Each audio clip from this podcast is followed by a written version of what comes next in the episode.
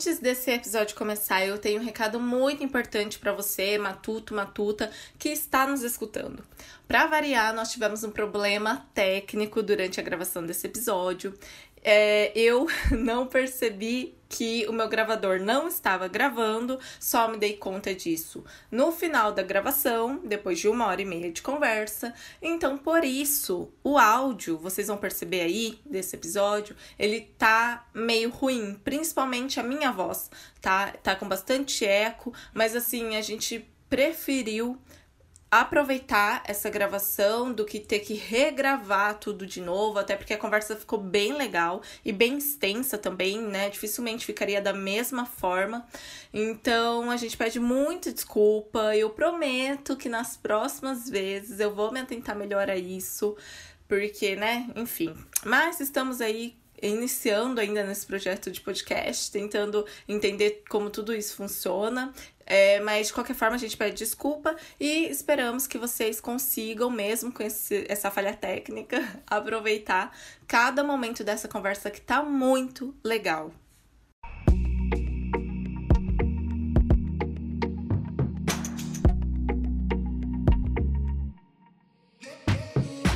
Olá, Matuto! Olá, pessoal!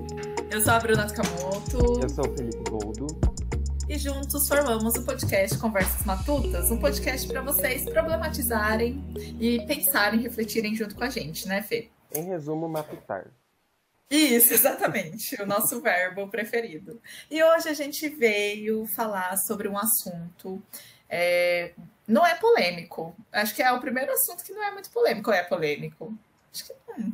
Depende. Depende se a gente fizer alguma exposição de algum lugar aqui, é polêmico. Ah, não, daí, aí é polêmico. E aí a gente fica pobre também, que a gente vai levar um processinho na, nas costas. Não faremos isso. Não, não vamos fazer isso. Mas é um assunto sobre ambiente de trabalho, né? Basicamente aí sobre assédio moral em ambiente de trabalho. Nós até coletamos alguns relatos há, uns, há um bom tempo, na verdade. Há mais de um mês. Foi bastante.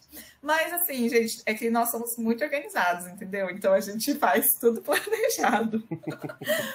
é, mas não, na verdade esse podcast ia ser gravado antes, né? Mas acabamos falando sobre cancelamento antes. Na verdade, antes de começar, eu queria fazer uma ressalva pro pessoal e seguir a gente no Instagram, Felipe.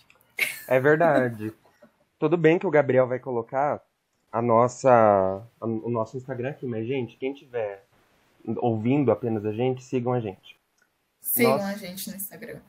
Meu Instagram é psi.felipebm. Lá eu produzo diversos conteúdos sobre psicologia, análise do comportamento, questões sociais, questões de militância, desconstrução, enfim.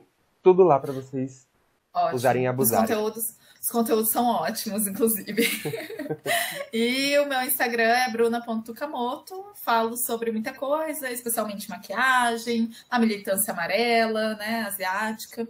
Enfim, então agora sim a gente pode começar. Porque... Agora sim. Fizemos nosso Isso... jabá, né? É, esse era um recado muito importante. sim.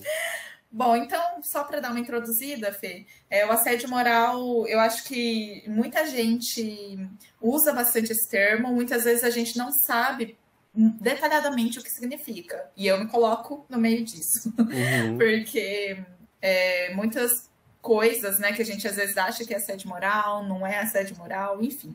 Mas basicamente aí depois ele vai complementar, tá, gente? Então a, escutem pelo menos até o final para vocês entenderem errado. Bom, então o assédio moral basicamente são atitudes, ações ali é, de violência, que aí não necessariamente precisa ser física, né? Que te diminui, que te inferioriza, que te humilha, te constrange. E, e são é, atitudes que normalmente causam alguns danos morais, alguns danos psicológicos, né, ao profissional. E até uma questão, só para adiantar um pouquinho, que a gente tem essa ideia, e até eu me coloco nisso também, de que o assédio moral muitas vezes vem de uma pessoa que está acima de mim, né? E, e na verdade, não é sempre bom lembrar disso, né? Que as, esse assédio moral pode ser cometido ali por qualquer pessoa, não somente por chefes, gerentes, sócios. Enfim, então eu, assim, alguns exemplos bem básicos, tipo, qualquer forma de manipulação, as chantagens, metas abusivas, também, né? É muito, gente, é, vai muito também da abordagem, sabe? Pelo que eu vi, pelos relatos que a gente recebeu também, né, Fê? Uhum. Como as pessoas realmente colocam e conversam com, com as outras. Tipo, vem muito da, do tipo de abordagem, do tipo da conversa. É, as brincadeiras, que muitas vezes são brincadeiras, mas que constrangem, que humilham. Enfim, agora eu vou passar a palavra para Felipe, porque eu estou precisando beber um pote de água. Eu acho, Bruna, que tudo que você falou foi, foi muito bom. E acho que você resumiu bem o que é um assédio moral. E aí, o, o que eu vou falar aqui vai ser só para complementar mesmo, para a gente deixar mais claro ainda o, o que você falou. Mas eh, enquanto você estava falando, eu fui pensando o que, que diferencia um assédio moral de uma situação em que ah, eu simplesmente fiquei nervoso com alguém, dei uma resposta mais direta para alguém e posso até ter ofendido ela em algum momento, ter deixado ela brava em algum momento, mas o, o que, que diferencia, então, o assédio moral dessa situação? E aí eu, eu resolvi fazer uma analogia muito com o bullying em sala de aula. Então, a pessoa que sofre bullying em sala de aula não é um dia específico que ela tá lá é, no canto e alguém vai lá e mexe com ela e dá aquela zoada nela e xinga ela, exclui ela de... de por exemplo, eu, é, é muito comum a pessoa que sofre bullying vai fazer educação física e ela ser a, a última a ser escolhida nos esportes, sempre. E todas Nossa, as vezes. Sim. Né? Então, a pessoa que, que sofre bullying, ela é constantemente é, tratada dessa forma. E no assédio moral, a mesma coisa. A pessoa é constantemente tratada de uma determinada forma que causa tudo isso que a Bruna falou. Né? Alguns danos psicológicos, é, algumas questões emocionais, e muitas vezes até questões da própria personalidade. A pessoa ela costumava ser de um jeito, depois que ela começa a sofrer assédio moral, ela muda completamente a personalidade dela. Ela começa a ficar mais triste, mais reclamona. É, ela desenvolve algumas síndromes, por exemplo, a síndrome de burnout. Não sei se todo mundo conhece, mas é uma síndrome em que depois de você sofrer tanta pressão no trabalho, você começa a ficar meio insensível, você começa a ficar meio apático para a vida, né? Então, é, o assédio moral ele é necessariamente caracterizado por essa frequência e por você estar sendo constantemente tratado de uma determinada forma. Eu adorei essa definição, Fê, porque o bullying é um ótimo exemplo, porque o bullying nem sempre é uma agressão física, né, que a pessoa sofre. São frases, são atitudes ali no dia a dia, é, que são agressões verbais, muitas vezes, enfim. Então, achei ótima a definição. Pode continuar. Não, e eu, eu acho que na verdade são coisas parecidas que acontecem, só que em contextos diferentes, né? E aí tem um, uma cartilha, depois a gente pode até deixar no, no, no, na descrição do, do podcast, que é uma cartilha do Tribunal Superior do Trabalho, é, em que eles, eles falam várias coisas sobre assédio moral e eles especificam muitas atitudes que se caracterizam como assédio moral. Eu acho que a gente pode começar com alguns exemplos e também dar alguns exemplos do que não é assédio moral, até para a gente já começar esse podcast esclarecendo o que, que é, para não haver confusão aí enquanto a gente vai falar. Ótimo, concordo em tudo, assina embaixo. então tá bom. Então eu vou falar primeiro de atitudes que caracterizam o assédio moral. Vou, vou falar só pontuar mesmo algumas Sim. coisas, tá?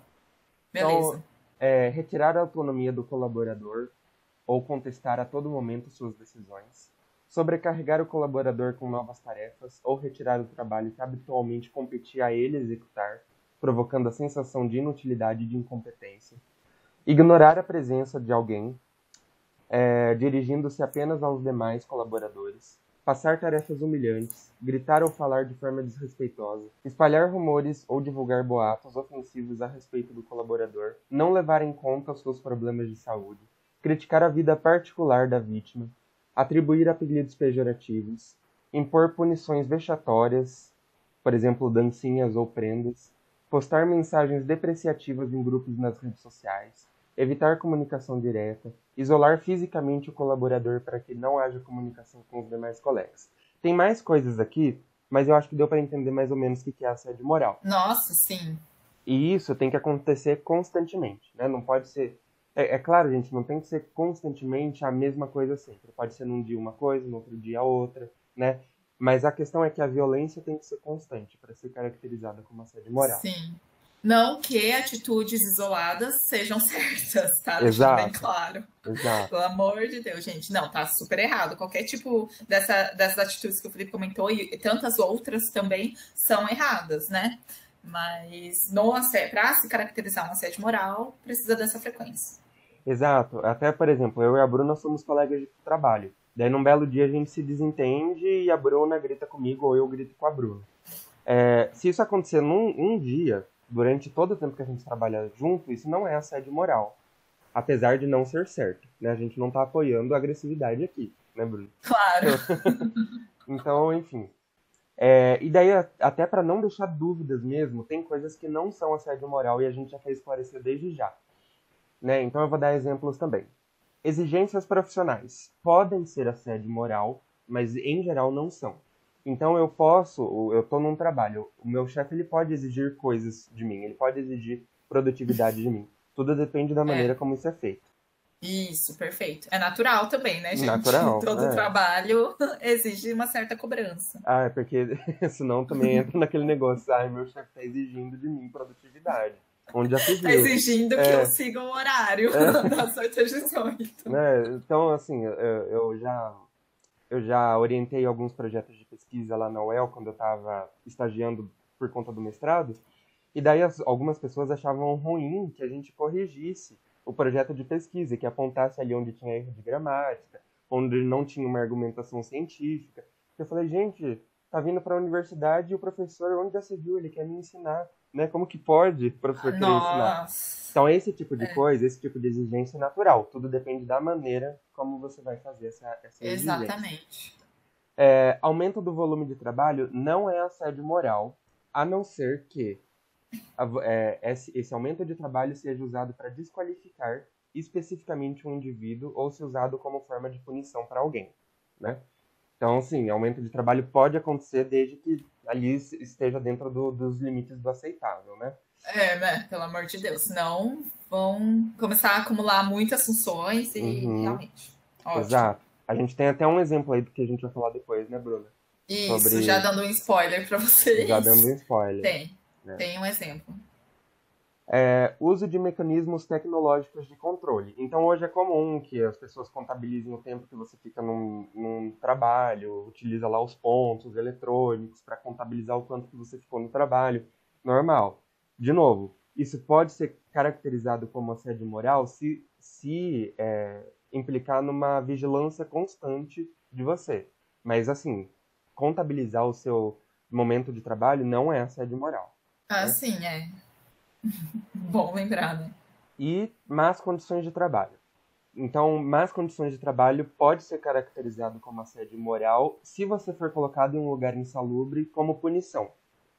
Caso contrário, não é assédio moral, apesar de ser errado, tá, gente? Não é... é gente, não vamos começar a colocar o funcionário para trabalhar em, em, lugar insalubre é. achando é. que não vai dar em nada, porque é. a lei trabalhista deve, né, proibir isso. Exato. Com certeza proíbe. Não, proíbe, proíbe sim. Só que uma coisa, uma coisa, outra coisa, outra coisa, né? então é isso. Deixando claro esses pontos, exemplos do que é assédio moral, o que não é assédio moral, pegando onda no que a Bruna falou, né, de que tem assédios que são que, que vêm de pessoas que têm uma posição de poder, líderes, sócios, chefes, gerentes, e que tem assédio moral que acontece de pessoas que estão num nível de poder igual ao seu, Existe o assédio moral assimétrico, que é esse que a Bruna falou, de a, a, ocorrer por alguém que tem um poder para uma outra pessoa que está num nível abaixo do poder. É, e tem o tipo de assédio moral que é simétrico, que é eu e uma outra pessoa que está é, no mesmo nível de poder, mas ocorre ali ainda um tipo de assédio moral. E aí a gente vai falar um pouquinho sobre cada um, né, Bruna? Isso. Bom, dito isso, então a gente vai trazer um relato que a gente tem aqui de um dos matutos, né? Para exemplificar para vocês, matutos que estão nos ouvindo ou assistindo, É, sobre essa questão do, do assédio moral assimétrico, simétrico. No caso, nesse relato em si, é, ele é assimétrico, mas a gente vai explicar depois. Enfim, gente, vamos conversar. Deixa eu começar a ler aqui o relato, então. Bom, então, eu vou ler aqui, tá? Como se fosse ela, óbvio. Há sete anos trabalho em uma instituição e já passei por vários setores. E um deles, né, a chefia era novata e tinha as costas quentes. Uma amiga em comum havia chamado para sair. Meses se passaram e a perseguição começou. Ela dizia que eu era mal educada, que não respeitava ninguém do setor, sendo que quando eu via o erro, eu avisava a pessoa que estava errado, só isso. Daí veio então a primeira advertência. Houve também o caso de ter tido erro de sistema e que não acusou a duplicidade no lançamento, e ela veio dizer que ninguém gostava do meu trabalho, que todos não me suportavam, que era uma péssima pessoa, que eu não tinha que conversar com meu amigo de outro setor. Enfim, né, gente? Nossa, super controladora Até e bem escrotiana. Né? Até aí já não estava nada bem, né? Uhum. E aí Bom, ela até alegou que eu e um amigo de trabalho, a gente tinha um relacionamento amoroso. Aí eu me pergunto, né, o que, que essa mulher tinha a ver com isso? Mas tudo bem. Uhum. E aí veio, então, a segunda advertência. Eu acabei conversando no RH que ela estava de implicância comigo por eu ser uma pessoa com deficiência e ser mulher. Eu segui no mesmo setor, é, ela parou até de implicar um pouco, mas depois de um tempo veio uma bomba, suspensão. Isso porque eu tinha lançado um medicamento errado, não foi o erro do meu trabalho, sabe? Foi um erro do sistema mesmo, mais técnico. Mas, de qualquer forma, levei a suspensão do mesmo jeito. A chefe até me chamou numa sala para conversar e falou um monte de novo. Eu acabei falando na cara dela que se eu não fazer o perfil do grupo de trabalho, que era para ela me mandar embora, e ela disse que se eu quisesse sair, o RH estava lá embaixo. Gente, eu, nossa, esse relato eu começo a ficar mal, só de imaginar, né? Sim. Como que foi. E, bom, enfim, é, aí, pra, só para finalizar, assim, o que essa matuta traz, né, a questão de que, que ela trabalha há muito tempo nessa instituição, que ninguém nunca duvidou do trabalho dela, sabe? Foi a primeira vez, poxa, sete anos, né, no mesmo lugar, é bastante tempo, né? Se ela fosse uma profissional ruim, já teriam é, ou demitido ela, ou já teria acontecido alguma coisa ali antes, né, durante esse período. E aí foi a primeira vez que alguém veio, falou muito na cabeça dela, deu suspensão, deu advertência, enfim, criou o caos, né? E ela trouxe isso, ela falando, e ela tem total propriedade para falar sobre isso, que ela sentia que era mais por uma questão de preconceito mesmo, né? Pelo fato dela ser mulher e pelo fato dela ser uma pessoa com deficiência. Então, eu acho que entra muito nessa questão de que, assim, é, foi, nesse caso, foi a chefe dela, né? Ah, e só para aliviar aí os ânimos de quem está nos escutando, ela saiu do setor, tá? Essa matuta conseguiu sair do setor. Deve ter dado um alívio super grande para ela, né? Essas atitudes, elas poderiam vir tanto da gerência, da chefia, quanto dos colegas de trabalho também, né? Às vezes querendo passar a perna, às vezes querendo puxar o tapete, enfim como acontece muito, né, Bruna? Então, que, que, bom, assim, antes de mais nada, que bom que esse foi um caso em que ela conseguiu sair dessa situação. Mas Sim. eu, na clínica, por exemplo, recebo várias pessoas que não conseguem sair dessa situação, muitas vezes porque não tem a possibilidade de trocar de emprego, né, tem uma família para criar e, enfim, tem que acabar tolerando essa situação. É, e aí tem muito medo, né, de da gente denunciar. Então, ah, eu denuncio e aí eu perco meu emprego. Eu denuncio se não der em nada e eu perder o meu emprego. Uhum. Né? Então, é, é, muito trabalhado no medo é, essas questões. Então, que bom que esse foi um caso de sucesso, entre aspas, que ela conseguiu dar a volta por cima e conseguiu sair dessa situação de abuso. Eu só queria saber se a chefe foi mandada embora, sabe? Ah, Mas eu... dá, eu aquele, dá aquela vontadezinha de uma vingança, né? Quando a gente faz essas coisas. dá muito. É, não, e, e, assim, que, que bom que a empresa também estava aberta, né? Porque uhum. se ela uhum. trocou de setor, provavelmente foi por conta de alguma reclamação dela mesmo ali para RH. Uhum. Ela foi conversar, né, na RH. Exato. Até porque, caso a empresa não se responsabilize, não se responsabilize a gente entra num negócio que chama assédio moral institucional. Que até trouxe uma definição aqui mais ou menos do que é isso. Claro! Mas, claro, gente, não seria eu. Né? Não seria, é, pode falar. Ocorre quando a própria organização incentiva ou tolera os atos de assédio. Neste caso, a própria pessoa jurídica é também autora da agressão, uma vez que, por meio de seus administradores, utiliza-se de estratégias organizacionais desumanas para melhorar a produtividade, criando uma cultura institucional de humilhação e controle.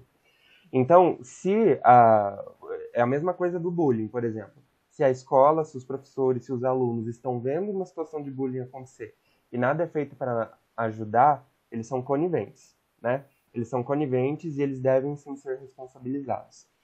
É, então, que bom que a instituição, no caso, que no, no, relato que a Bruna leu, ela não foi conivente e ela abriu margem aí para escapar dessas coisas, para minimizar os efeitos de um assédio moral, de um abuso de poder, por exemplo. Nesse caso específico, ele é um caso assimétrico, porque vem de uma pessoa que tem um nível de poder maior. Mas ele poderia claramente ser um caso de abuso moral simétrico porque isso que ela sofreu, por conta dela ser uma pessoa com deficiência visual, e muitas vezes acontece só pela pessoa ser mulher, por exemplo, é uma coisa que acontece muito no âmbito simétrico também, né? Total. Mas enfim. É, e aí, a posição simétrica, ela, eu, eu tava lendo um texto esses tempos atrás que coloca por que, assim, que na nossa sociedade a gente é, tem coragem, como que algumas pessoas têm coragem de causar um mal tão direto ao outro, assim. Então, você, você, às vezes acontece umas coisas você fica pensando, meu, como que pode um ser humano fazer isso com outro, sabe? É, e aí os autores até trazem alguns exemplos. Como que, é, como que por exemplo, executores lá da, da câmara de gás na época do nazismo, como que eles tinham coragem de ligar a câmara de gás e matar milhões de pessoas? sabe? Sim, sabendo aí, que ia matar, né? Sabendo que ia matar. E aí, se a gente passar. É, é claro, isso é uma situação extrema, mas se a gente passar para o caso das instituições, das empresas, como que uma pessoa que tem um nível de poder maior tem coragem de ir lá apontar para uma outra e falar: não, essa pessoa aqui eu vou causar mal para ela. Talvez ele não, ele não pense dessa forma, né? Ele não pense conscientemente sobre isso. Mas como que tem coragem de xingar o outro, humilhar o outro, em público muitas vezes. É, então, enfim, eu é, e aí eu, eu busquei tentar responder um pouquinho isso, né, do porquê que isso acontece. É, então, em primeiro lugar, no passado, né, antes das revoluções industriais, as relações de trabalho elas eram diferentes. Então, é, sei lá, a gente tinha o sapateiro, por exemplo. Ele ia lá, fazia o sapato dele, beleza, vendia o sapato dele. É, e o trabalho ele tinha uma relação muito mais direta com as pessoas. Eu não tinha níveis, níveis burocráticos e hierárquicos muito grandes. Então era, era uma relação muito mais direta, de pessoa para pessoa. Né? E tinha muito trabalho autônomo, né? Então não Exato. tinha essas grandes empresas, indústrias. Exato, exatamente. E aí, com a, com a Revolução Industrial, as coisas tomaram uma proporção muito grande e aí eles precisaram especializar. A gente precisou especializar os, o trabalho. Né? E com essa especialização, a gente criou muita burocratização. Então, tem é, especialização para isso, tem especialização para aquilo, e uma é, é superior à outra. Então, por exemplo, vou pensar no, no, caso de psicólogos, né, que é onde eu, eu tô mais inserido. É a sua área, você conhece. É, mas psicólogos de plano de saúde, por exemplo. Tem o psicólogo tá. que ele é o executor lá. Ele, ele, ele aplica algumas técnicas em crianças autistas, por exemplo. Daí tem a pessoa para quem ele responde. Então tem vários psicólogos que atendem crianças autistas e tem as pessoas para quem ela, ele responde. Essa pessoa para quem ele responde é o responsável pelas ações dele, né? Então se ele errar, essa pessoa para quem ele responde não orientou bem ele. Essa pessoa para quem ele responde, ela também é, cumpre ordens para uma outra pessoa que é superior a ela. E essa outra pessoa, por sua vez, responde ordem a uma outra pessoa que é superior a ela. E aí vai indo, vai indo até chegar no diretor ou no dono da empresa, né? Certo. E, enfim, então de quem que é a culpa quando alguém faz alguma coisa errada, né? E, e aí, Bruno, um negócio é que, uh, ah, para quem está mais familiarizado com algumas discussões sociológicas, tem o Bauman, que é um sociólogo, ele morreu recentemente, inclusive, ele é autor daquele livro Modernidade Líquida, que é o livro mais famoso dele, ele, e ele fala, ele faz uma análise sobre a maldade contemporânea, em que ele fala que hoje em dia existe uma responsabilidade flutuante, que é justamente isso que eu falei. Tá tão hierarquizado o negócio que a hora que eu cometo um erro, eu cometi um, lá um erro no meu trabalho.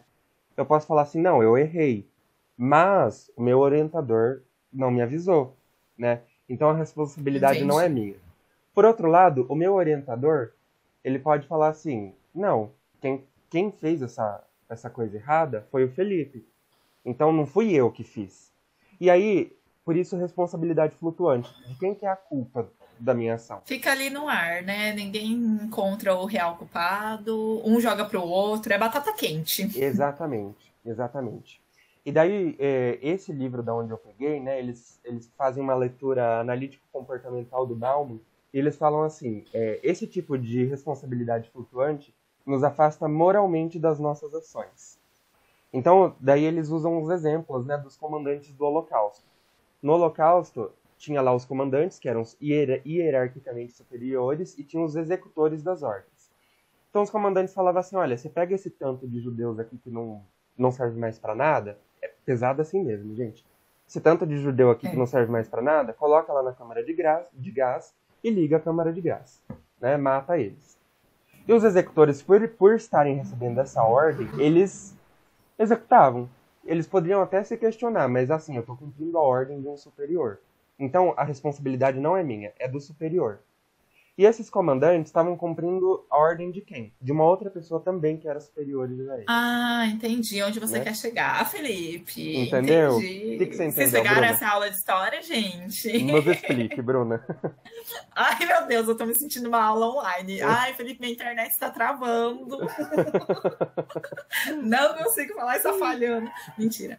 Não, eu entendi sim. É, hum. E eu tenho lido bastante livros que são romances, na verdade, né? São muito teóricos, mas que acontecem ali no, no cenário do Holocausto. Uhum. E, e, pelo que você está falando, né, é, ficou muito clara essa questão da responsabilidade flutuante, que é, uhum. é eu, eu é, até tem um livro farmacêutico de Auschwitz, como que fala? Auschwitz? Ai, Ai não sei como se pronuncia, gente.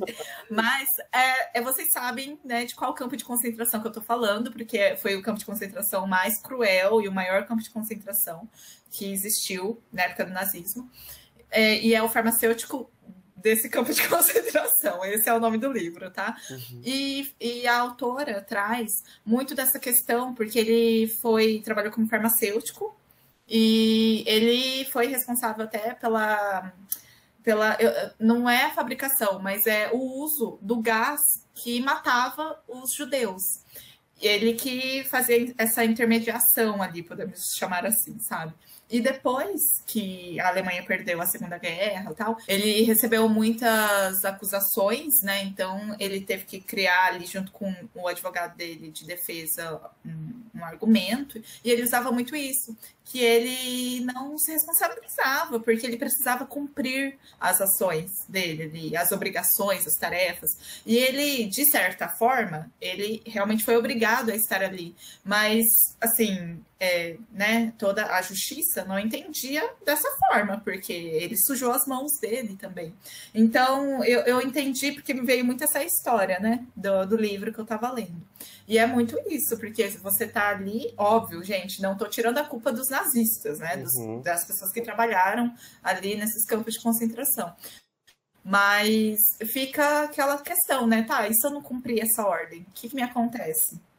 aí eu vou, minha família vai morrer porque eles vão matar, nesse caso, né? Nesse uhum. caso. É, ou, enfim, até hoje em dia num, num ambiente de trabalho mesmo, né? Exato. A gente também enfrenta isso.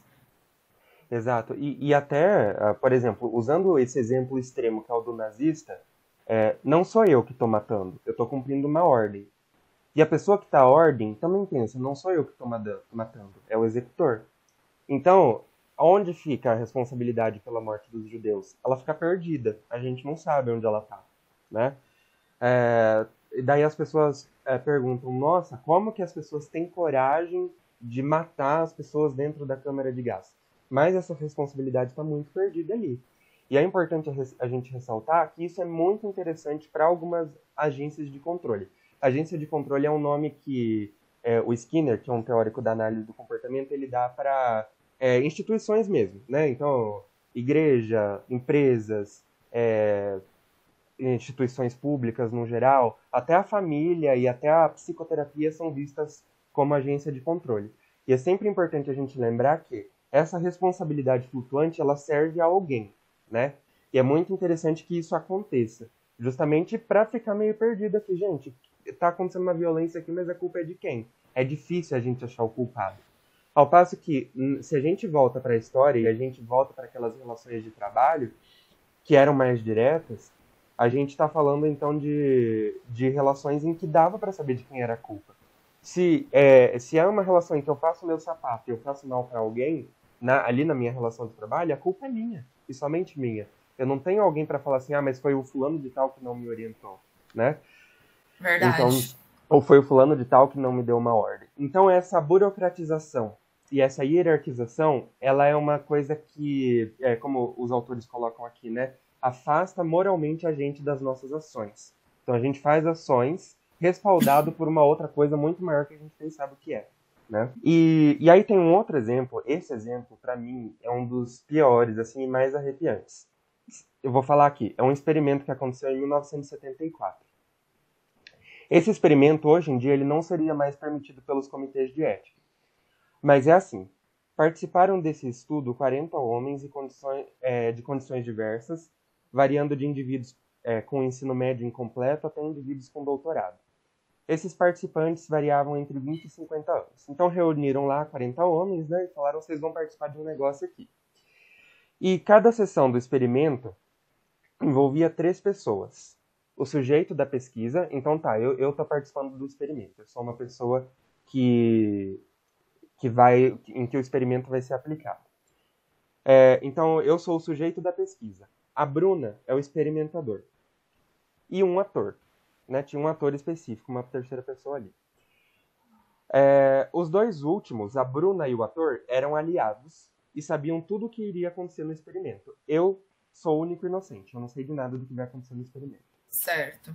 O procedimento consistia em uma tarefa de memorização dada ao ator, né? E caso o ator errasse, entre aspas, né, porque o ator ele ia fingir que ele estava errando, caso Sim. ele errasse a tarefa, o sujeito da pesquisa deveria aplicar um choque no ator apertando um botão. Então, Nossa, eu, pesado. Pesadíssimo. Oh. Eu, como a pessoa experimentada, o, o, qual, que é o nome que eles usam? O sujeito de pesquisa, eu iria aplicar um, um choque no ator quando ele errasse a resposta. Mas é claro, gente, que o ator não ia levar um choque de verdade. Ele só ia. Ah, tá. É. eu tava achando não. que ia ser de verdade. Não, ele ia fingir. Mas eu ah, ia achar que tá. ele estava levando um choque de verdade. Sim, né? sim. Então, o ator estava sentado em uma cadeira elétrica com fios elétricos conectados em seu corpo. Tudo de mentira, como eu disse. É, obviamente, o ator recebeu choque, não recebeu o choque de verdade, apenas ensinava que estava sentindo dor para que o sujeito de pesquisa acreditasse, no caso eu. Ótimo. Quanto, quanto mais o ator errava a tarefa, mais os choques ficavam fortes variando entre 15 watts a 450 watts. Né? Meu Deus! Sim. Para o sujeito da pesquisa, é, o sujeito da pesquisa foi informado que os choques seriam dados como leve, moderado, forte e muito forte, intenso, extremo e perigo, né? E a cada erro, o sujeito da pesquisa foi instruído a dar um choque cada vez mais forte que o anterior. Tá. E aí os resultados são mais surpreendentes, porque eu fico, quando eu comecei a ler esse experimento, eu pensei assim, não, se fosse eu lá, no segundo choque eu já pararia, porque eu falei, imagina, isso é um absurdo, né? E aí os é resultados são muito surpreendentes. Gente, é 1974. Não foi nem na época do nazismo, onde as pessoas costumam achar que naquela época o povo era ruim. Né? Foi 1974. Minha mãe nasceu é em 72. Recente. Né? Super recente. Super recente.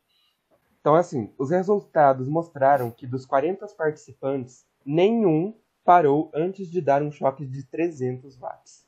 Né? Meu Deus! E apenas 14 participantes pararam após isso. Os outros 26 continuaram o experimento até o final, até 450 watts. Então, isso, o que, que isso mostra? Que as pessoas passaram por cima de seus próprios valores e princípios, machucando outra pessoa é, com essa outra pessoa protestando e suplicando para que o choque, o choque parasse. Tudo isso para atender a ordem de uma outra pessoa, né? Então, é, alguém lá falou que eu deveria fazer isso, e para não desrespeitar a ordem dessa outra pessoa, eu fiquei dando choque em uma outra.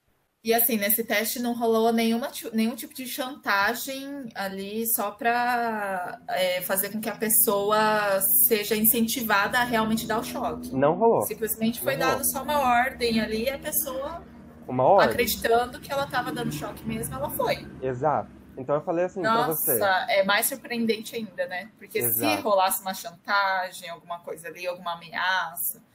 Mas, nossa, gente. Exato. Não que ia justificar, óbvio, né? Não. Mas... Não, e, e, foi só a ordem. Foi assim: você tem que fazer isso para participar desse experimento. Se aceita? Aceita. Então vamos lá. Nossa, gente, é, é. muito cruel, óbvio, né? Sim. E, e, e, o mais assustador disso tudo, Bruna, é o quanto que. É, eu, eu tenho uma hipótese, né? Eu acho que a gente é muito criado para receber ordens de instituições e pessoas de poder. Então, é, pessoas que têm poder, aliás. Então, eu, eu acho que, olha como que isso é pesado e como a gente tem que estar tá sempre refletindo sobre isso, porque senão a gente passa por cima de quem a gente é para responder a uma ordem, para responder a um superior, por exemplo. E eu acho que isso explica é muito por que, que as pessoas são maldosas nas empresas, por exemplo. Por que, que assédio moral acontece nas empresas. Enfim, falei igual um louco aqui, vou deixar a Bruna falar um pouco. Adorei essa reflexão do Felipe. Vamos vender esse, esse episódio, Felipe. A gente não vai dar de graça, não. Não, mas assim, é porque isso me fez até pensar, assim, agora já abrindo meu coração, assim, um lado mais pessoal, que é profissional, na verdade. Então, em 2018 eu sofri uma demissão e foi quando a ansiedade começou a florar dentro de mim. Fui, procurei uma psicóloga, comecei a terapia e a, a, na terapia eu descobri que eu tinha muito medo de não dar conta, porque é, a sensação que eu fiquei, né, da minha demissão era de que eu fui demitida por ser uma profissional ruim, apesar do meu chefe, que era o chefe para quem eu atendia, tipo, ter falado que não, a gente conversou, foi uma demissão é, entre aspas, assim, positiva até, sabe? E ele ficou uma hora conversando comigo e tal. Mas, é, assim, eu fiquei com isso na cabeça, assim, sabe? Mesmo ele, mesmo tendo essa conversa com ele. E aí, o que isso me acarretou muito, eu lembro muito que eu fiquei sessões de terapia naquele ano conversando, era sobre como eu tinha muito receio de pegar um cargo com um pouco mais de poder em outra empresa. Uhum. Porque eu não sabia, tipo, o que, que eu ia fazer? Eu sentia muito essa necessidade de receber ordens mesmo, de tipo, tá, eu preciso de alguém me orientando, me instruindo. E quando eu entrei na minha, no meu emprego seguinte, né, que foi esse último emprego meu, é, lá eu tive uma até uma certa orientação, assim, mas como eu era a única pessoa responsável por criar conteúdos, por gerenciar os conteúdos dos clientes, eu no começo eu sofri muito assim com isso, porque eu me sentia meu Deus, será que eu tô fazendo certo? Será que não? Porque não tinha ninguém comigo, sabe, para ajudar ou para me orientar de alguma forma. É, foi meio dolorido, assim, mas eu cresci muito profissionalmente falando, sabe? Hoje eu consigo chegar e até penso em ser autônoma, né? Olha que uhum. crescimento. Uhum. É, até tenho frilas, né? Eu pego frilas, eu exerço uma certa, um certo trabalho autônomo aí com esses frilas. Mas eu tinha muito essa necessidade e eu imagino que muita gente também se identifica com isso, sabe, Fê? Porque a gente também é criado numa sociedade em que a gente entende que toda empresa tem uma certa hierarquia, né? Exato. E, e aí a gente entende que a gente vai começar por baixo e o sonho é chegar lá em cima, no topo dessa pirâmide. Então é, é, muito, é muito legal estudar sobre isso. Sim, eu acho, eu acho isso, primeiro, né? Como eu já disse, eu acho isso assustador. E daí, é, eu nunca tive oportunidade, Bruna. Já tive, assim, eu trabalhei numa empresa, quando logo que eu passei no vestibular, né, trabalhei no mercado como operador de caixa. E aí eu recebia ordens e tal, mas é, eu nunca nem sofri assédio moral é, e nunca também, imagino, nunca fiz assédio moral, até porque eu sou autônomo. Então eu vou fazer assédio moral com quem, né? E Sim. só que assim, eu, eu, eu fico muito assustado com isso porque eu fico, o que, que eu faria recebendo essa ordem? né? E aí eu tava tendo uma conversa esses dias com uma amiga psicóloga e ela tava falando, ela trabalha em um plano de saúde, né? É, e ela coordena uma equipe de psicólogos. E aí ela foi colocada lá e ela, ela foi colocada assim, ah, você foi contratada para coordenar essa equipe de psicólogos. E ela começou a fazer o trabalho dela e começou a ser exigido dela que ela pegasse mais firme com as pessoas. E ela começou a pegar mais firme, mas ela começava a falar assim, Felipe, eu vou ter que pedir demissão, porque eu tô sendo uma pessoa que eu não gostaria de ser. Olha. Só que você percebe que no momento, enquanto ela estava lá, ela não conseguia questionar essa ordem. Sim. Ela tinha que fazer aquilo que ela não era, né? E, e assim, isso que ela teve, é, eu, eu, imagino que, né, por ser psicóloga, a gente ah, consegue questionar um pouquinho mais essas, essas coisas. Não, não todos, é claro, mas assim, no caso, ela, ela conseguia questionar um pouquinho mais isso. Ela conseguiu perceber o que estava acontecendo com ela. Quanta gente não percebe? Nossa. E quanta Muito. gente se identifica com essa posição de poder? Cara, você vai fazer porque é... eu posso. Porque eu posso mandar você fazer.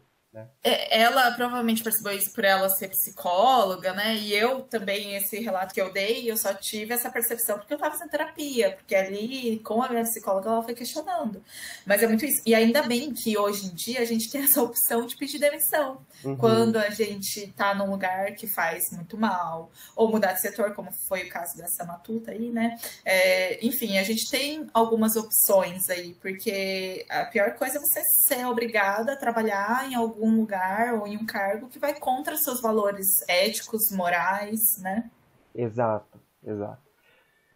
Então, gente, nesse primeiro momento, né, eu sobre o, o tipo de assédio moral assimétrico, eu acho que ele, ele é uma coisa que vem por conta da burocratização das relações. Depois a gente pode até falar né, como diminuir um pouquinho os impactos disso.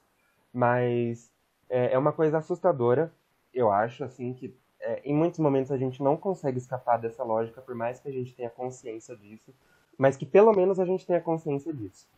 Porque. É. é ter a consciência já é, acho que é o primeiro passo, assim, né? É, realmente a gente consegue talvez até perceber mais, perceber melhor esse tipo de atitudes. E realmente é algo que eu nunca tinha pensado, Felipe.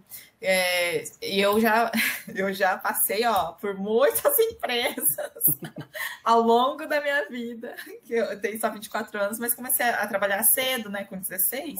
Uhum. Então, assim, passei por várias empresas e, e, a maioria delas, eu acho, eu acho que todas, na verdade, tinham ali níveis hierárquicos. Sim. E é, é difícil, eu, eu, não é uma crítica também a toda e qualquer hierarquia. Algumas são necessárias, né? Então, por exemplo, um professor, ele sabe mais que um aluno. E ele. E, e ele que bom! É, importante que ele saiba. Importante. É, e a gente precisa de professores, né? Agora, claro. é, essa hierarquização que distancia, e eu ainda acho que o professor ele está próximo do aluno, então muitas vezes ele tem condições, ele tem mais probabilidade de se humanizar do que uma pessoa que está muito distante. Um professor, por exemplo, que dá aula EAD, ele tem menos probabilidade de se sensibilizar pelos alunos, pelos alunos dele, né? Então você já distancia. Por exemplo, as tecnologias hoje é uma coisa que está distanciando todo mundo. Isso aumenta a probabilidade de você não estar tá sensível a outra pessoa, né? É, boa, bom, bom, bom apontamento, assim, porque, e normalmente em empresas grandes, ou às vezes até pequenas, não, normalmente em empresas grandes, instituições grandes, é, é, esse contato com o seu superior, ele é mais distante, Uhum. Assim, pelo menos nas empresas que eu trabalhei, assim, eu sabia onde estava a, a minha chefe, né? Eu sabia em que sala ela ficava tal, mas eu de ir conversar, de, sabe, eu conversava só quando às vezes ela precisava dar um aviso, ou enfim, era muito distante. Exato, exato. Então é isso, gente. Sobre o assédio moral assimétrico, é, eu acho que essa configuração é, de especialização, de hierarquizar, de burocratizar nossas relações, ela distanciam a gente da outra pessoa, que às vezes está tão próxima, mas tão distante também, né? Então eu, eu faço mal ao outro por conta de uma ordem que foi dada por um superior. E esse superior, se ele for cobrado dessa ordem que ele me deu, ele vai cobrar um outro superior. E aí a gente não sabe de quem que é a culpa, né? só para a gente finalizar essa parte específica, é, de novo, a, o, o assédio moral assimétrico, ele afasta moralmente a gente das nossas ações. Isso aumenta a probabilidade de que é, um vá fazendo assédio com o outro, né? Ocupei uma posição de poder, eu já começo a fazer com o outro. Muito a Revolução dos Bichos, não sei se todo mundo já leu. Sim. Né? É, bom, eu já li. é eu ótimo. não li, mas eu sei o que fala. então é Revolução dos Bichos. Uma, já fica a dica de leitura, inclusive. Exato. Você comentando, Fê, sobre essa questão de cobrança, né? Que um cobra o outro, e aí todo mundo se cobra e todo mundo fica doido. É, me lembrou muito uma experiência que eu tive em um, uma empresa aqui de Londrina, que eu trabalhei. Trabalhei em um portal de notícias, né? Mais de uma emissora. Então, eram, é, são duas coisas diferentes, né? Trabalhei numa emissora, mas não na TV. Trabalhei no portal de notícias dessa emissora. E lá eu respondi ao meu chefe que era o editor-chefe. Só que no mesmo ambiente, porque as duas redações ficavam bem próximas, tinha também o editor-chefe da TV. E ele era uma pessoa bem. Ai, gente, muito difícil a relação, assim. E, primeiro que ele era totalmente machista, sabe? Muito machista. Então já tinha muitos obstáculos ali, ali para ter uma relação saudável. E é, nossa, eu lembro que eu ficava muito revoltada, assim, e isso, assim, há três anos, quatro anos, agora eu não lembro. Hoje eu acho que eu teria atitudes mais diferentes, eu acho, não sei. Mas como ele tinha muito tempo, muito tempo de empresa, muito. Imaginam que é isso. Então, assim, você sabe que ele já tem uma certa, uma certa confiança, talvez, né, dos donos da empresa, já é meio estável, digamos uhum. assim, né, ali dentro da, dessa empresa. E aí, a gente produzia reportagens, né, para o portal, e ele muitas vezes é, cobrava do meu chefe que nós ali do portal tivéssemos uma voz boa na hora de gravar as reportagens, porque a gente gravava, né, a, a, sonora que a gente chama que é a nossa voz. Então ele reclamava da entonação, ai que não ficou bom. Só que assim, ele nunca veio falar para mim, era sempre direto para meu chefe. E como que eu ficava sabendo disso? Porque o meu chefe, que era uma pessoa ah, nossa, uma pessoa assim, maravilhosa, sensacional. Ele algumas vezes comentou comigo, com a minha colega de trabalho da época, que ai, olha, o fulano é, né, pediu, assim, me apontou que talvez a gente possa melhorar isso na, na sua voz, na hora de gravar. E, gente, a minha, eu sei disso, eu sei que. Primeiro que era estudante ainda, né? Uhum. E, e, normalmente quem trabalha mesmo com reportagens e tal, muitas vezes tem o suporte de uma fono, né, para melhorar a dicção. E a minha dicção não é das melhores, eu sei disso. Já era algo que eu me cobrava. E aí, quando vinha essa cobrança do meu chefe, de uma forma sutil até, porque, coitado, ele tentava ali apaziguar um pouco, é, eu, eu sabia que estavam cobrando ele, sabe? E, enfim, não, não foi só essa situação, aconteceram mais algumas outras cobranças, mas assim, nunca ele veio, porque ele poderia muito bem, né? Uhum. trabalhava no, no, mesmo ambiente. Ver como uma crítica construtiva, ou dar dicas, por exemplo, já que o cara é fodão, né? Vem dar dicas e tal. Não, ele passava por cima, ia direto no, no meu chefe. Acabou que o meu chefe é, foi é, é, enfim, ele perdeu alguns poderes ali dentro da empresa depois de um tempo. Então, assim, só para exemplificar, sabe? E era muito ruim trabalhar ali. Eu não me sentia confortável por conta desse cara, que nem era meu chefe, mas ficava, parecia que vigilando ali a todo momento, né? Tudo que a gente produzia. Então, assim, ai, é isso, né? Filho da puta. Sim. É, é a famosa. A, a gente colocou, né, que a, a a vigilância né, do seu tempo de trabalho não necessariamente é assédio moral, mas nesse caso parece que sim, né? Sim, é, não, e, e, assim, com dele, dele mesmo, é, eu sei que muita gente reclamava, sabe? Muita gente que respondia a ele até.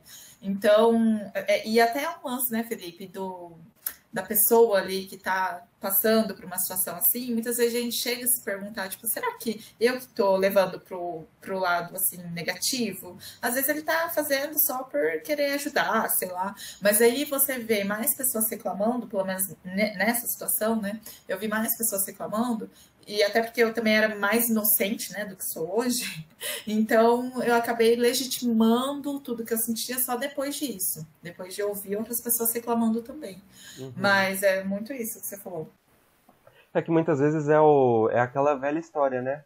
É, eu, eu não sei se a situação que eu passei quando eu, eu trabalhei no mercado aqui em Maringá, eu não sei se essa situação chega a se caracterizar abuso, talvez sim, mas como não foi sistemática, não foi frequente, talvez não. Mas eu acho que é uma coisa assim. É, eu lembro que teve uma época que eu fui para o financeiro do mercado. Então eu fui trabalhar no financeiro do mercado e, e assim, a hora que fechava o caixa era 10 horas da noite. Então os caixas fechavam e aí ia todo mundo de uma vez para eu contabilizar o que cada caixa faturou lá. Então eu contabilizava aquilo lá. E aí o pessoal lá da frente, que ia fechar o mercado, eles ficavam com pressa de ir embora, né? E sempre tinha um gerente que estava lá, é, eram sempre dois Ai. gerentes, né? Daí tinha o gerente que estava lá com pressa de ir embora. E aí, assim, tinha uma mulher que ela era mais velha lá. Quando ela estava lá, o pessoal até respeitava ela porque ela já estava muito tempo naquele cargo e eles sabiam que ela era responsável e enfim. Só que quando ela saiu de férias, eu fiquei é, eu e mais um outro colega meu de trabalho e no caso, na época eu tinha 18 anos e meu colega tinha 22, né? E eu acho que eles desconfiavam do nosso trabalho por, por a gente ser, ser novo, né? E, e aí eles, é, eles começaram a desconfiar naquela pressa de ir embora, achando que a gente estava enrolando. Teve um dia que o gerente simplesmente foi lá e ficou é, em pé, em frente da gente fazendo o um negócio, de braço cruzado assim, olhando fixamente para o que a gente estava fazendo. Meu é, Deus. É, e, e sob pressão, Bruna, não sei se todo mundo é assim, mas eu esqueço até as coisas que eu. Que eu Nossa, eu não funciono.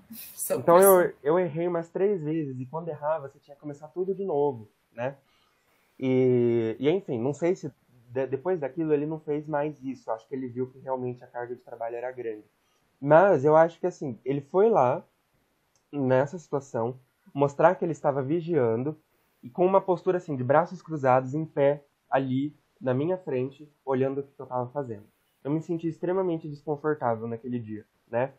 E eu fico imaginando uma pessoa que sofre isso constantemente, todos os dias, né? Como que não deve ser horrível.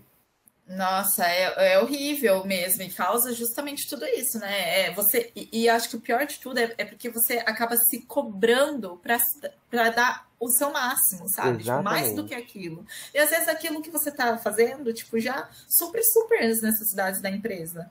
Entende? Exatamente. E, nossa, é foda. Exatamente. Foi, foi muito legal isso que você falou, porque eu lembro que eu, eu falava assim, gente, não é possível, eu tô sendo muito lerdo, eu tô muito ruim no meu trabalho, sabe? E não que eu não pudesse estar, mas assim, eu não, eu, pelo menos não era intencionalmente, não era porque eu queria estar tá sendo lerdo, né? Era porque simplesmente tinha muita coisa para fazer e eu tava dando o meu máximo, tanto que eu acabava esgotado, assim, aquele trabalho. Então, né? é... Não, e a exaustão já é, né, um sintoma que a gente precisa ficar atento para ver de onde uhum. vem e tal.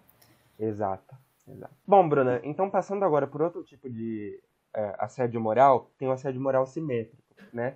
E trouxe aqui uma definição dele, que é ocorre de maneira individual, direta e pessoal, com a finalidade de prejudicar ou eliminar o profissional na relação com a equipe.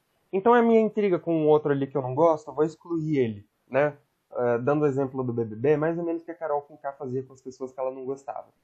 Mesmo nível hierárquico, sem a gente considerar que ela era famosa, algumas outras pessoas não, mas mesmo nível hierárquico, e eu é, escolho uma pessoa para eu difamar para o grupo, ou enfim, diversos outros tipos de exemplos de assédio moral, é, para o meu benefício. Né? Então, enfim, isso ficou muito claro no BBB, por isso que eu usei o exemplo da Carol Conká. Sim, eu trabalhei também. Eu, eu expondo todas as empresas que eu trabalhei. Ninguém mais vai querer contratar a Bruna. Gente, não. Não, não, não. Só não, não. sejam assediadores. Daí ela, é, ela trabalha com Isso. Vocês. O meu emprego novo, eu acho que eu não vou ter tanto problema com isso. Assim. é, mas, enfim. Em uma, em uma das empresas que eu trabalhei, assim, era um.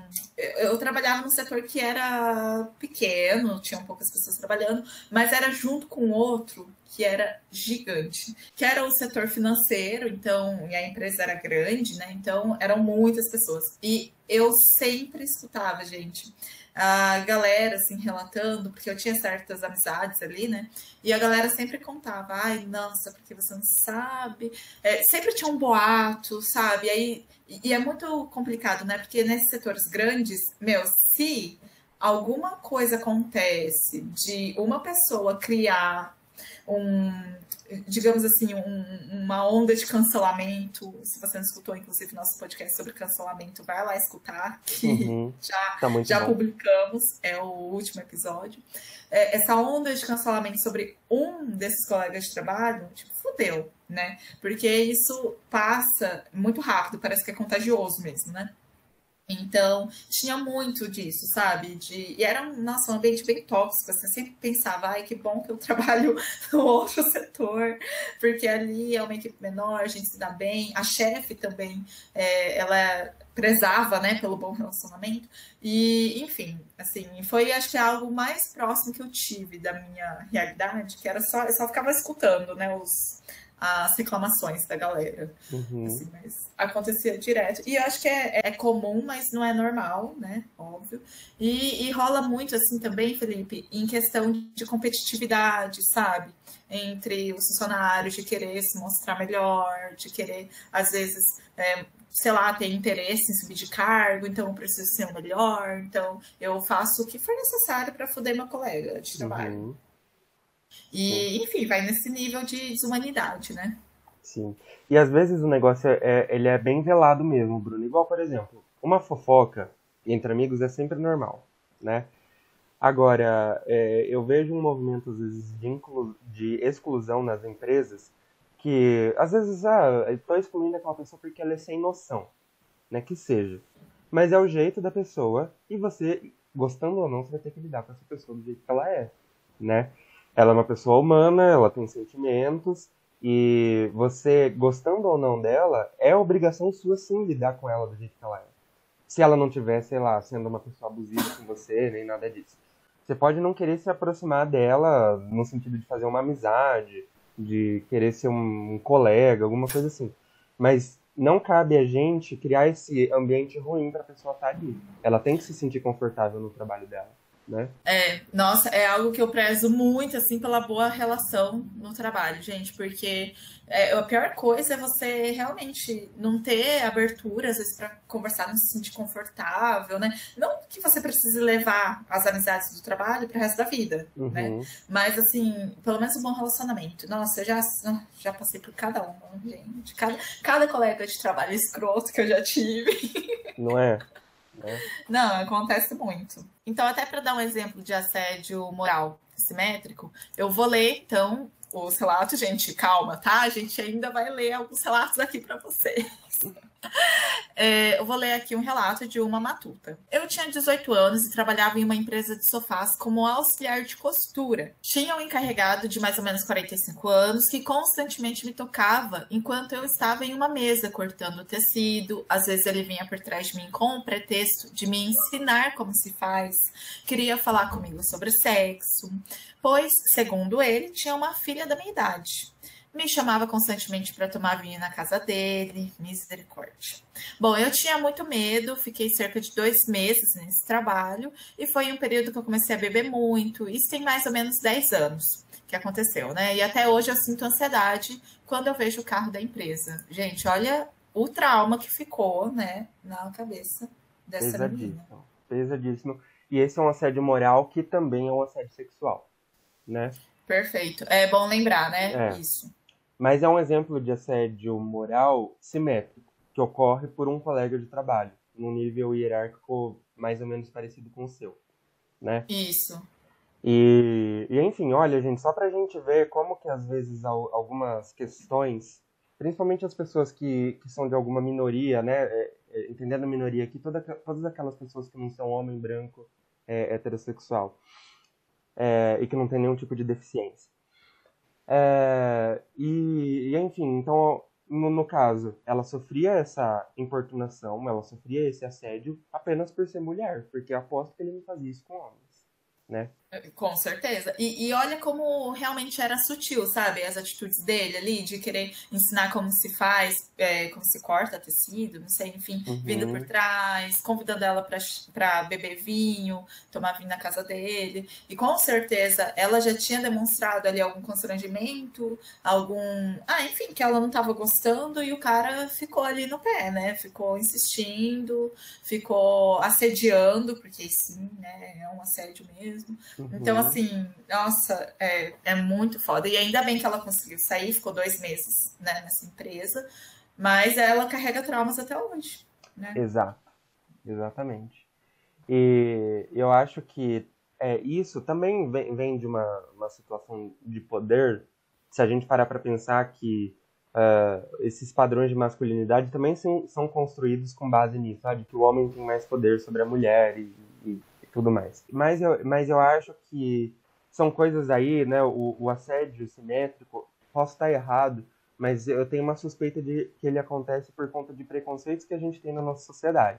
Então, um jeito que a pessoa tem diferente, que não é um, não é um jeito que eu gosto, que a maioria das pessoas gostam. Ah, Juliette no BBB. A maioria das pessoas não gostam dela porque ela é uma pessoa que fala demais, às vezes ela é muito entrona, às vezes ela é meio sem noção. Só que ela é uma pessoa super gente boa também.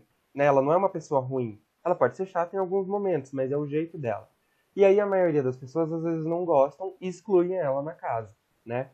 E, enfim, então é, é, muito por conta de, de um preconceito que a própria comunidade ali da empresa vai criando por, pela outra pessoa, seja por conta de coisas que a gente aprendeu na nossa história de vida, então, por exemplo, machismo é uma coisa que a gente aprende na nossa história de vida e é mantido pelas instituições, né, o machismo. É, mas também por, por coisas que vai se formando ali na empresa. Então, às vezes, eu num determinado ambiente, por exemplo, entre psicólogos, eu sou muito bem acolhido. Agora me coloca no meio de um monte de gente que joga futebol e eu não entendendo nada. Às vezes eu começo a ser, é, sofrer preconceito. A Bruna gosta também, né? Mas ela não é, desse, não é desses aí. Até tem um amigo. É a minha parte são. hétero, gente. o Felipe falando para os outros, né? Ai, nada contra quem gosta de futebol. Até tem amigos que gostam. Até tem amigos que gostam, a Bruna, no caso. então vamos ler mais um relato, né, Bruna? Dos nossos matutos. O iPad do Felipe está sem bateria, então vocês vão escutar a minha voz, linda voz, gente. Vamos lá, mais uma vez. A, a voz sem entonação, como dizia o editor-chefe lá daquela empresa. Que ele falaria de mim, então, né? Vamos lá. Ai. Não, mas a gente tem uma dicção boa, Felipe. Olha, Bom. eu vou defender aqui o Conversas Matutas. Bom, então para mais um relato. É, na verdade, são dois relatos, tá, gente? Mas que são mais ou menos sobre o mesmo assunto. O primeiro diz o seguinte: minha ex-chefe exigia que eu contabilizasse cada minuto do tempo que ela me pagava para trabalhar, com um timer. Depois ela questionava a duração de cada tarefa.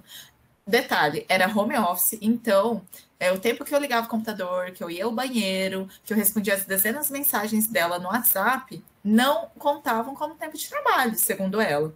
Ela chegava a me ligar nos finais de semana e também de madrugada para cobrar coisas é, urgentes. Eu não suportei, com razão também, né? Uhum.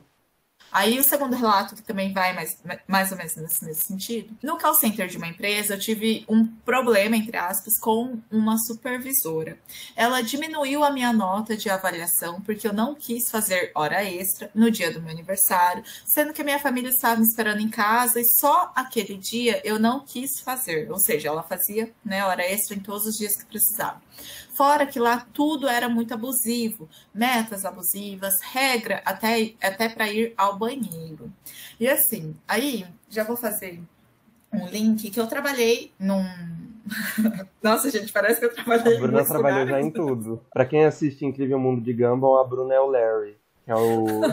Você já assistiu, Bruna?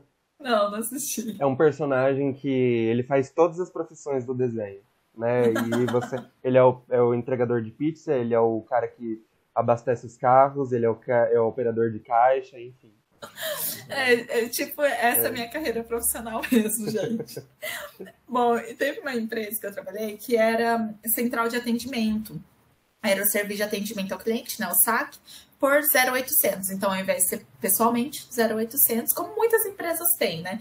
Mas, assim, o que eu quero trazer com, esse, com, essa minha experiência é só a questão mesmo do timer, né? Porque tem mesmo em centrais é, de call center ou de 0800, a gente tem o timer, então ali fica contabilizando quanto tempo você, no final do dia, né? Aparece o relatório de quanto tempo você estava em ligação, quanto tempo você usou para ir no banheiro, para fazer o seu intervalo.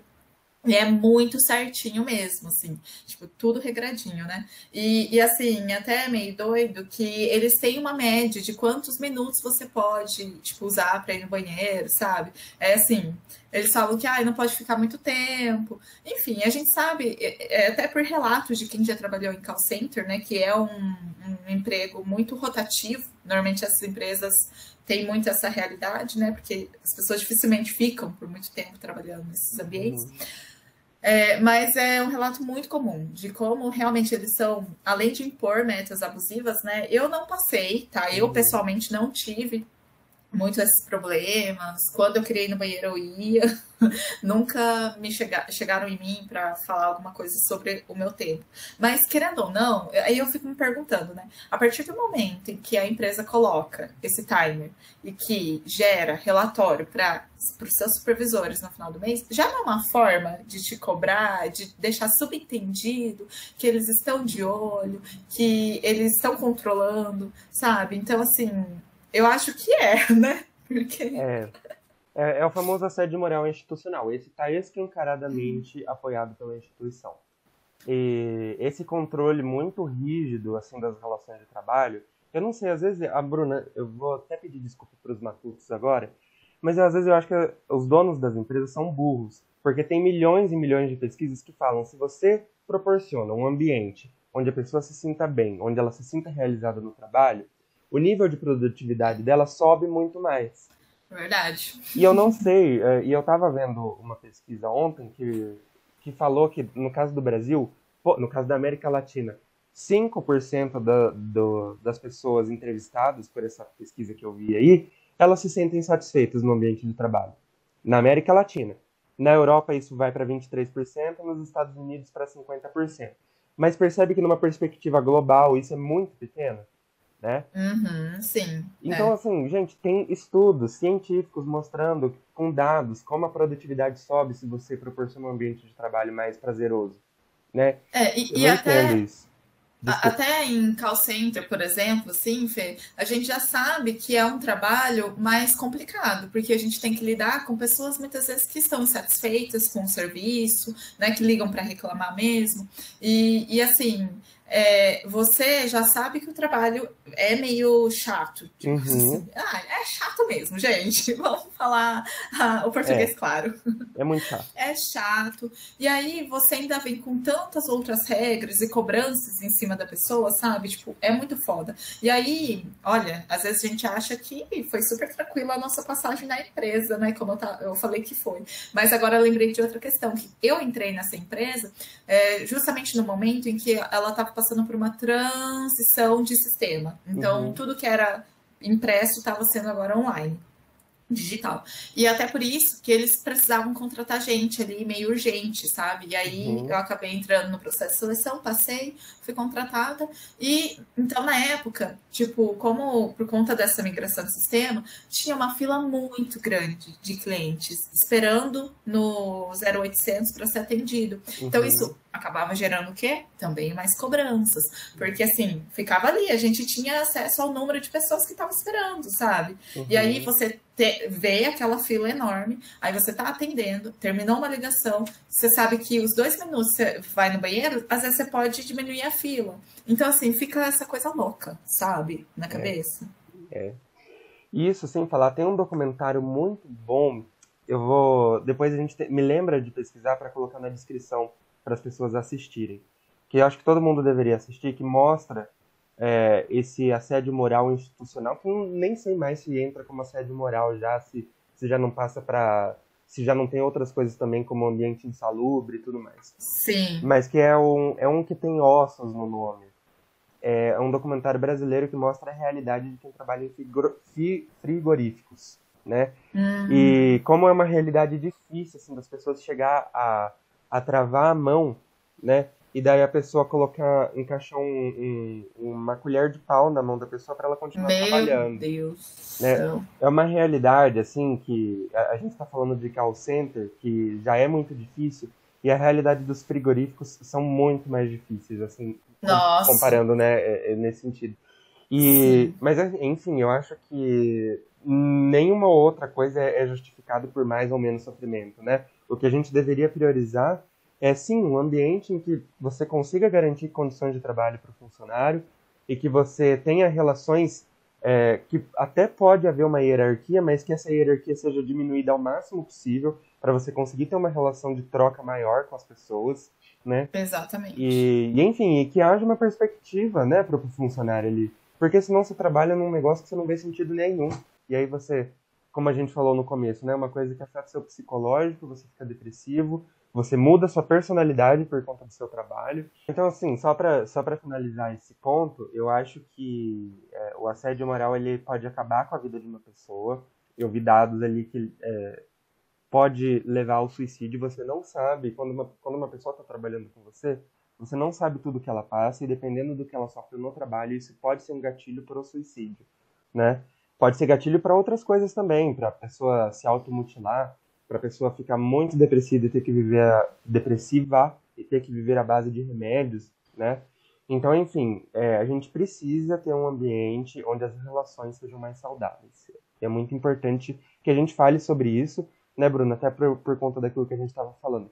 Para que a gente, pelo menos, tenha consciência de que essas coisas existem e para a gente minimizar o máximo possível do quanto que essas coisas podem afetar, a vida da, dos nossos colegas de trabalho e, enfim, das pessoas em geral. É, até assim, trazendo rapidamente um relato meu, que agora eu lembrei também, de nessa questão de tempo, de trabalho e tal, né, jornada de trabalho, é, de como pode ser sutil, sabe? Tipo, em um lugar que eu trabalhei, outro lugar. Outro lugar. Já é o sexto aqui pela minha conta. Gente do céu. Em outro lugar que eu trabalhei, assim, é, era um ambiente bem, bem flexível, sabe? Então, se você precisava fazer alguma coisa, uma consulta tal, tudo bem ir, não tinha questão do ponto, de bater ponto. Então, é, era bem tranquilo mesmo, assim. Pelo menos essa era a proposta, né? Eles uhum. falavam que era assim. Aí, beleza. É, quando sempre que eu precisava, eu ia. E com a pandemia, a gente teve que ficar em home office, certo? Uhum. E, e aí, em home office, gente, eu, particularmente, respeitei muito o começo, os primeiros meses, assim, de realmente ficar muito tempo em casa, 100% do tempo em casa. É hoje, porque eu falo no começo? Porque hoje eu flexibilizei um pouco mais, né? Enfim, depois de um ano, né? A gente tá, tem mais flexibilidade. Enfim, aí o que aconteceu? Depois de uns três, quatro meses em home office, é, já tinham assim, algumas atitudes que estavam me incomodando muito no grupo do trabalho. Que às vezes eu ou minha colega ali de trabalho né, precisava sair, é, os nossos chefes eles respondiam meio que brincando, entre aspas, a hashtag fica em casa, mandava um, um GIF ali, uma figurinha de álcool em gel, não sei o quê, e mandava RS. Aí RS para mim é porque a pessoa está sendo irônica, sabe? Tá dando aquela risada debochada. Uhum. E aí uhum. teve um, um dia que eu precisei ir na dentista. E eu mandei, gente, tô indo na dentista. Mas assim, o nosso trabalho sempre tava redondo, sabe? Pra uhum. gente poder ir fazer as coisas. E aí eu fui na dentista e eles um deles respondeu, hashtag fica em casa, hahaha. aí eu não aguentei, sabe? Porque assim, é, a gente já sentia por outros motivos que aí eu ficaria até amanhã aqui falando, mas é, já a gente já percebia que eles tinham certo controle sobre, ah, será que elas estão trabalhando mesmo em home office, sabe? Mas também não era nada muito agressivo. Era sempre nesse tom de ah, piada, brincadeira. Sopra. Exatamente. Uhum. E aí, nesse dia, ah, eu falei assim: olha, é, é meio difícil ficar em casa com cinco caras no dente e dor no dente, eu preciso ir. e aí eu ainda mandei kkkk, sabe? Mas assim, meu, é, é, algo que realmente você vai, né, escutando isso a todo momento, a todo momento. Vezes, meu, eu, ainda mais eu que me cobro tanto, eu já tava, assim, eu me sinto mal, na verdade, de ter que sair mais cedo do trabalho, ou ter que dar uma saída para fazer alguma coisa. E aí é essa sensação que a gente tem, né? Acho que a gente tá fazendo alguma coisa errada. Uhum. Sendo que não, sendo que o trabalho tá tudo redondo, eu preciso ir na dentista sabe? Uhum. Mas enfim, é só um relato mesmo para mostrar a sutileza.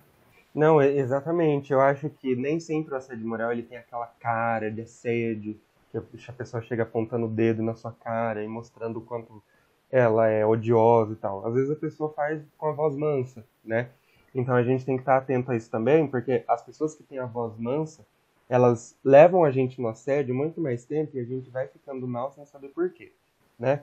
E a gente vai começando a odiar o trabalho e não sabe exatamente o porquê. Então, Nossa! Então é, é, é, é importante a gente estar atento a isso.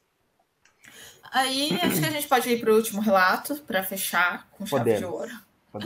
Vamos lá. Eu vou, vou ler aqui, gente. Eu trabalhava num setor onde era eu e mais duas pessoas. Com o tempo, um, o rapaz que trabalhava comigo foi mandado embora e não contrataram ninguém no lugar dele. Acho que você já imaginou onde essa história vai chegar, né, gente? Bom, então eu e a minha colega e com a ajuda de um outro rapaz de outro setor, a gente continuou os trabalhos, dando conta né, da, das atividades. Depois de uns meses, essa minha colega teve uma oportunidade melhor em outro emprego e saiu. E ficou só eu com a ajuda desse rapaz de outro setor. Passaram-se aí mais alguns dias e aí, esse rapaz do outro setor teve que sair também da empresa. Então, eu já estava fazendo o meu trabalho, o trabalho de mais duas pessoas, e aí tiraram esse rapaz que estava dando suporte. E aí entra, entrou um homem que não entendia nada sobre o assunto. Eu tive que ensinar, mas ele tinha muita dificuldade de fazer o trabalho dele e mais aquele serviço, né, que estava ali sobrando, que não era nem meu e nem dele. Aí eu cheguei a reclamar com a gerência, porque eu não estava dando conta do serviço de três pessoas, e pedi, né, para que eles contratassem pelo menos mais alguém para ajudar. E o gerente simplesmente olhou para mim e falou que era para eu entrar mais cedo, que eu dava conta. No final, eu pedi demissão, conversei com meu marido, pedi demissão. Eles não, não entenderam os meus motivos, fizeram de tudo para eu ficar, já que eu era a única daquela empresa que sabia mexer no sistema da loja. Tipo, nem os gerentes sabiam. Complicado, né? E eu gostei que a gente vai acabar com esse caso, porque é um caso que a pessoa saiu lacrando, digamos assim. E Saiu. porque quando essas coisas acontecem, eu, eu fico com aquele sentimentozinho assim, gente, mas a pessoa não teve um troquinho do que ela fez pro outro, né? E, enfim, fiquei feliz que a gente acabou com isso para dar um tom de esperança para o nosso é fim do podcast. É, porque assim, é, no final, o, provavelmente os chefes dela ficaram com essa sensação de que, putz, meu, olha o tanto de serviço que ela prestava pra gente. Uhum. A gente uhum. não valorizava, né? Muitas empresas têm esse problema, gente, não valorizar o funcionário, uhum. de não ter gestão de pessoas, né? Uhum. Porque hoje em dia isso tudo é muito essencial. Então ela saiu e ela fazia todo o serviço, gente. Como que nem os gerentes sabiam mexer. Então eles se fuderam mesmo. Exato. Achei genial. Ótimo. Sim. E, e aí, Bruno, acho que pra gente finalizar, a gente pode falar o, o que, que a pessoa pode fazer, né? Bem brevemente, sim. O que eu vi é, é a pessoa pode procurar, caso você sofra assédio moral no trabalho, você pode procurar o RH. Se você não se sentir confortável para procurar o RH, ou se o RH não te ouvir, caso você procure, você pode procurar ou o sindicato da sua categoria profissional ou o Ministério Público né, fazer uma denúncia no Ministério Público. E, e às vezes é até legal, assim, de conversar com talvez um advogado, uhum. né, trabalhista, para entender, para realmente só tirar dúvidas às vezes. Exato. Até porque no Brasil não tem uma legislação específica sobre assédio moral. Estava dando uma pesquisada sobre isso, não tem. Mas a gente tem alguns respaldos na lei. Só que, assim, é, é, é difícil da gente disso dar em alguma coisa justamente porque não tem uma lei específica. Se tivesse, seria mais fácil. Mas a gente tem os mecanismos, né? Como a Bruna falou, procurar um advogado, fazer uma denúncia no Ministério Público, procurar o sindicato, né? Então tem diversos, tem alguns mecanismos que podem ajudar a gente a se salvar um pouquinho ou a minimizar esses impactos do assédio moral. É, acho que a solução assim, mais comum que, que pelo menos eu vejo de de realmente conversar com a galera é a demissão, né? Tipo, é a pessoa se demitir e sair daquele ambiente que é tóxico, é. que é. é. nada saudável. Tipo, dificilmente eu vejo realmente, sabe, da pessoa ir atrás de, uhum.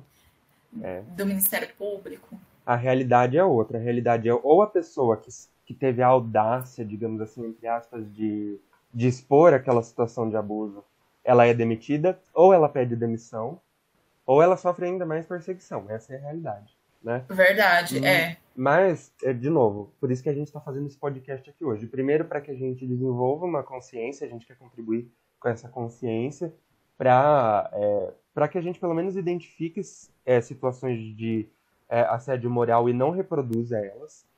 É, também não fechemos os olhos para elas quando a gente vê algum colega ou outra pessoa qualquer passando por isso. É, mas também para a gente saber mais ou menos o que fazer. Então, tá, eu identifiquei que estou sofrendo um assédio moral. O que, que eu faço agora? Então, você tem esses mecanismos aí que ajudam a minimizar. Não quer dizer que a gente vai vencer esse problema no Brasil, mas ajudam a minimizar. É, não, não quer dizer que o nosso podcast vai acabar com a sede moral é, no meio de trabalho. Poderia, ficaria feliz, mas assim, não tem Verdade. A gente tem essa consciência, é. gente. Sim. Ah, então é isso, né, Fê? A gente falou bem pouco hoje. Uma hora e 38 minutos, pelo menos na minha gravação, talvez a edição diminua. Mas, Mas é isso, gente. Resumimos bem, resumimos. Gente, bem. pedimos desculpa porque deu um problema aqui no áudio. Talvez o áudio não tenha ficado das melhores qualidades. Mas assim, o importante é o que a gente quer passar para vocês, né? Então espero que vocês se apeguem ao conteúdo e não aos nossos é, pretextos tecnológicos, nem sei se é assim que fala. Gente, é, assim, olha, eu só quero fazer, por favor, um adendo. Vocês, por favor, comecem a mandar energias positivas para Conversas Matutas, porque, por olha, desde o primeiro episódio, a gente nunca consegue gravar o episódio sem dar alguma merda. A, a Bruna tava falando aqui, gente, tá? Vou enquanto ela tava falando. Então, é, Bruna, você falou que a gente nunca consegue gravar um episódio sem dar alguma merda. Sempre dá algum problema técnico. Inclusive, esse é o primeiro que a gente está gravando e que a gente não vai precisar regravar. Eu espero. Deu olho aqui não gravou, vou até olhar só um pouquinho. Bom, então é isso, né? É, mandem é energias positivas para a gente conseguir, pelo amor de Deus, fazer as coisas 100% certas. E Gente, até o próximo episódio. Não esqueçam de assistir os outros episódios que a gente já publicou, se você ainda não assistiu ou ouviu, né, por causa de quem é, só nos áudios. É, e nunca deixe de matutar.